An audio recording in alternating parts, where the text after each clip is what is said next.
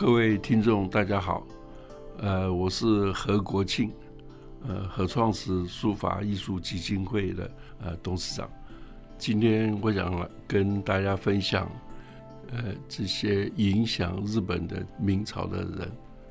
那我今天来继续跟大家分享王阳明。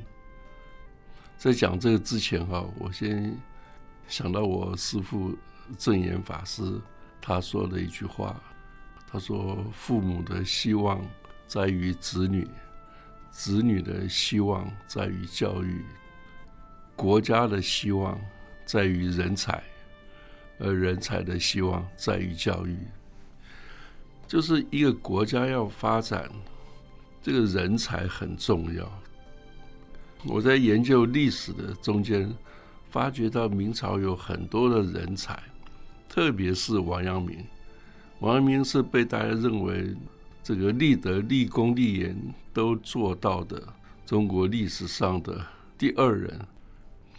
这样的人才，在正德皇帝的时候，他可以去平定土匪的江西、赣南地区四个地方的这个。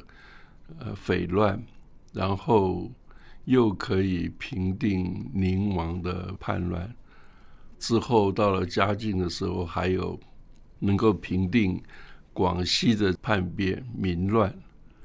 那这些都是在明朝历史上能够有这样子，在整个历史上只有他一个能够用带兵之神这样的人，太难得了。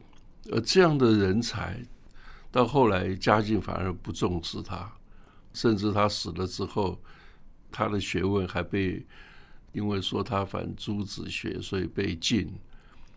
到了晚明的时候，这些东林党人还反对他的学说，甚至明朝灭亡了，大家在检讨明朝灭亡的原因，还说就是因为。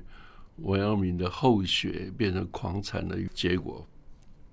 王阳明的学生，包括后面学王阳明的人，他们所发展出来的好几个学派，被列为是狂产、狂妄的狂狂产，而这些呢，导致明朝灭亡，责任反而变成是王阳明了。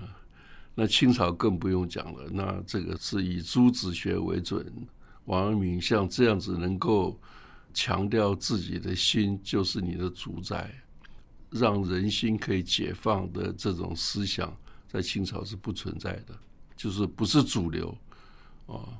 虽然我们都知道曾国藩是非常欣赏王阳明的，可是他的所谓正统学还是这个朱子的当时学术的正统。我记得他最有趣的一件事情就是。他从来没有午睡的习惯，因为《论语》说“宰予昼寝”，孔子说“朽木不可雕也”。我觉得把学问影响到生活到这样程度，那当然儒学是也有这样的一些影响。那同样是改朝换代，把这个阳明的学说这样子的贬义。可是你看，我们格林的日本，日本人把这个阳明的学说，他们几乎把阳明当作是他们自己人一样。所以，中华民国的宪法学者张君迈说：“呃，王阳明的知己是在日本，呃，日本的人真正把王阳明的学说落实到行动里面。”举个例说。他怎么样影响日本人？在一九零四年，这个日俄战争，日本去打苏俄，那你想想看，日本在亚洲的国家，在当时也不过是十年前才打完这个甲午战争，怎么敢居然打一个世界的强国俄国？那个简直是有点自不量力的感觉。可他居然有这样的勇气，还最后还打败了俄国，这个这个力量实在是太强了。那什么原因呢？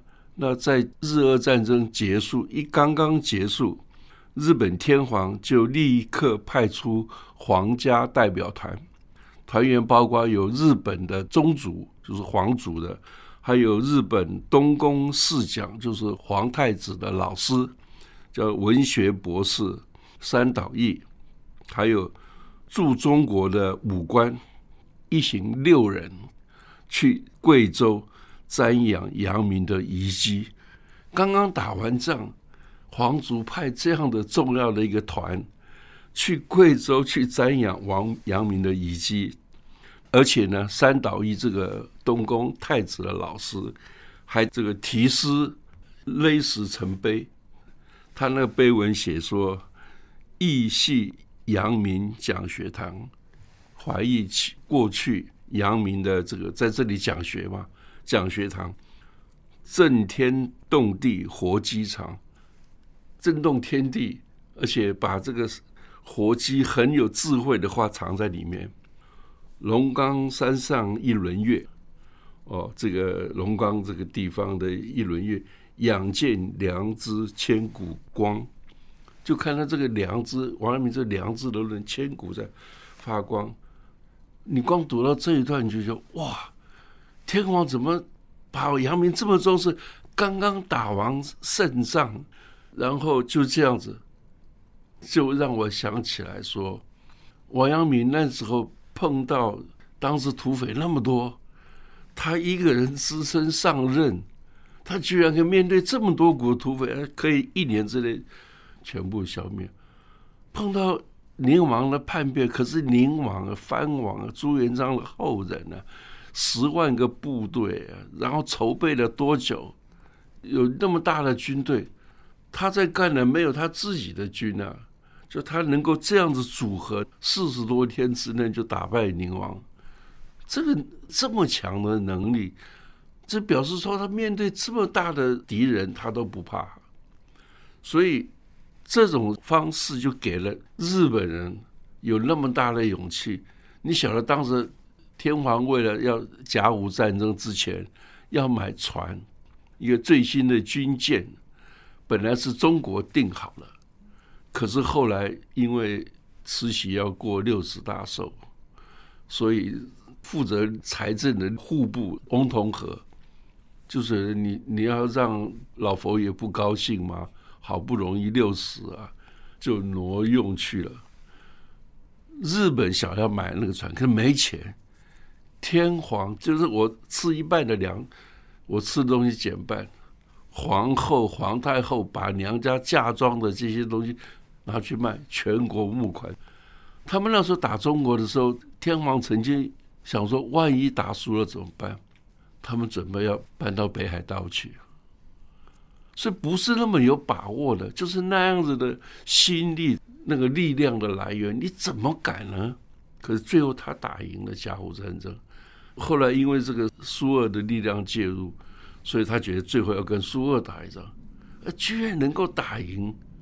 打赢，然后天皇马上派代表团去向王阳明致敬，那你就知道他在那里的重要性。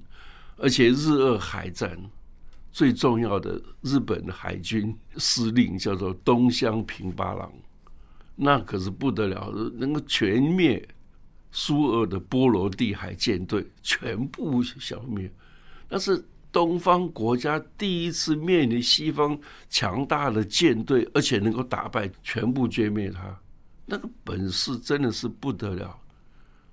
他也不是什么样特别有去出国留学什么，都是那种心念、新的力量。所以，当天皇举办宴会，请他来，东乡平八郎来表扬他。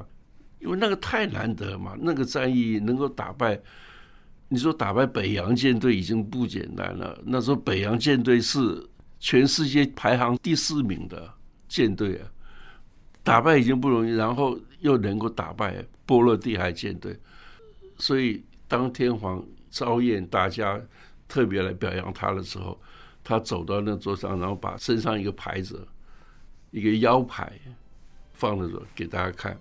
他那腰牌上面写“一生俯首拜阳明”，他一辈子都低头哈向阳明来礼拜。所以你看，从天皇派代表团从东乡平八郎这样子的，你就知道哇，阳明的这样子，他的智慧、他的学问、他的实践的理论方法，日本人都学学。我想哇，真真是这么好的一个人才，不是的一个人才。外面的特色是打仗还都不用花什么钱啊，这个本事真是太难得了。假设皇帝知道，不管是万历或是崇祯，能够用到这样的人，哪里会 哪里会有亡国的事情呢？所以我觉得日本真幸运，他们知道这是人才，他们好好的拜他为师，好好的跟他学。我们是他有血统的。后人，他跟我们五百年前一家人嘛，就有血统的后人。可是日本人是他的知己，是他的学术的传人，是他一生本领本事的传人。所以这样的人才，日本学习到。